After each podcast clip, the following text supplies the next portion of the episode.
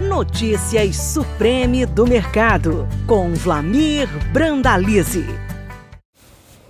Olá, amigo produtor. Aqui é o Brandalize. Mais um comentário, uma análise com apoio das nossas amigas da Sementes Oilema, a grande semente de soja e de sorgo do Brasil. E o sorgo que está emplacando a nível nacional. O pessoal que plantou sorgo aí é, nesse ano na safrinha está tendo resultados espetaculares aí principalmente porque o milho sofreu com a falta de chuvas e o rendimento do sorgo está alto, a margem de lucratividade está boa.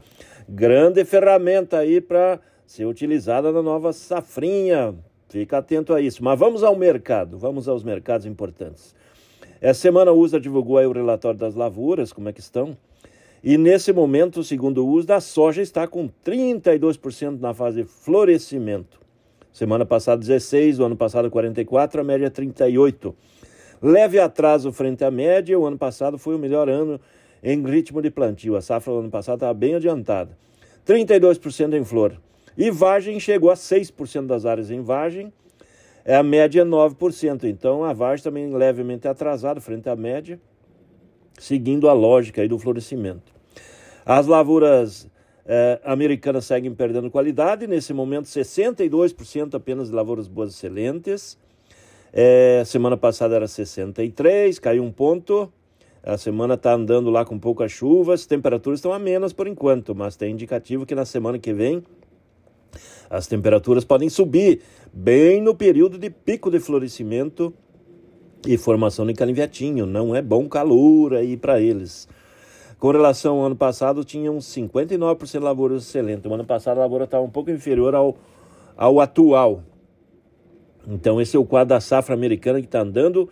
E o USDA divulgou aí o relatório de oferta e demanda deste mês eh, de julho e mostrou a soja aí com uma safra de 122,6 milhões de toneladas. O mês passado era projetado em 126,3.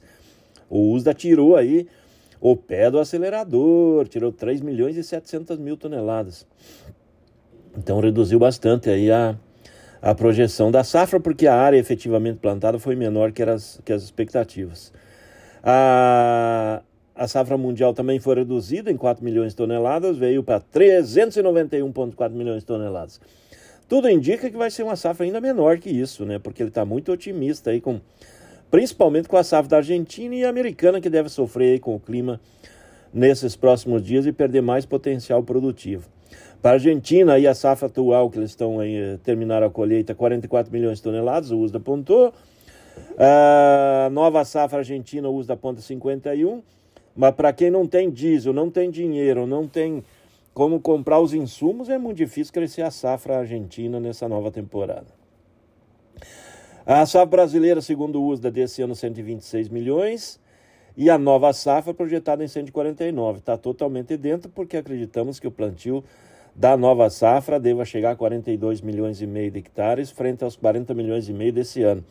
Continua com o pé no acelerador por aqui, tudo dentro das expectativas. E o USDA, e o e, o, e a CSEX divulgou aí os dados das exportações dos primeiros dias de julho, com a soja chegando a pouco mais de 2 milhões e meio de toneladas. No acumulado do ano está com 56 milhões de toneladas no grão, frente aos 62 no ano passado. Temos uma safra menor nesse ano, certamente vai exportar menos.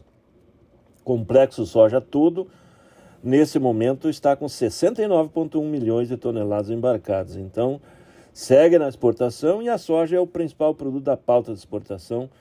Já trouxe aí nesse momento aí mais de 2 milhões, 2 bi 2 bilhões de dólares aí em divisas aí nesses primeiros dias de julho. E a soja segue o maior produto da pauta de exportação do Brasil. Puxando divisas, a soja segue forte aí, é, já caminhando a passos largos aí para ir perto dos 40 bilhões de dólares em faturamento, é, que não anda longe. É, de janeiro agora até a final de julho, provavelmente vai bater nesse número aí. Está forte o mercado aí na exportação em função das boas cotações. Mercado interno segue aí com negócio a, ponta, a contar gotas essa semana, porque nós tivemos mais um efeito manada em Chicago, justamente por causa do mercado financeiro e a crise internacional, inflação na Europa, inflação americana, expectativa de alta juros nos Estados Unidos, todo o mercado financeiro liquidando commodities. E trazendo um susto aí no mercado novamente, mas o mercado deve se acomodar, passa o susto e depois vai tentar recuperar o fôlego para ir trabalhar entre 14 e 15 dólares em Chicago, essa é a expectativa para curto prazo aí. Mercado brasileiro, nos portos aí na faixa dos 195 a 197 reais a saca nesse momento e alguns negócios fluindo, mas não muito. Restam ainda mais de 40 milhões de toneladas para serem negociadas. Tem muita soja no mercado nacional ainda parada. Esse é o quadro da soja. E o mercado milho, o USDA apontou que 15% das lavouras estão em florescimento lá nesse momento e a média histórica do milho é 25%. 2% já estão formando espiga, a média histórica é 3%. E a qualidade das lavouras, 64% é boa, excelente. A semana passada também era 64%. E o ano passado era 65%. A lavoura de milho já está um pouco inferior ao ano passado. E o USDA também mostrou aí a estimativa da safra de milho com 368,4 milhões de toneladas. É bem menor que a safra passada. A safra passada foram colhidas 383,9. Então há uma queda importante aí na faixa de mais 16, 17 milhões de toneladas frente ao ano passado. E vai cair mais aí, porque a qualidade caindo das lavouras, o potencial da safra americana deve cair. A, o USDA apontou aí a safra da Ucrânia, que está no campo agora, com 25 milhões de toneladas de milho.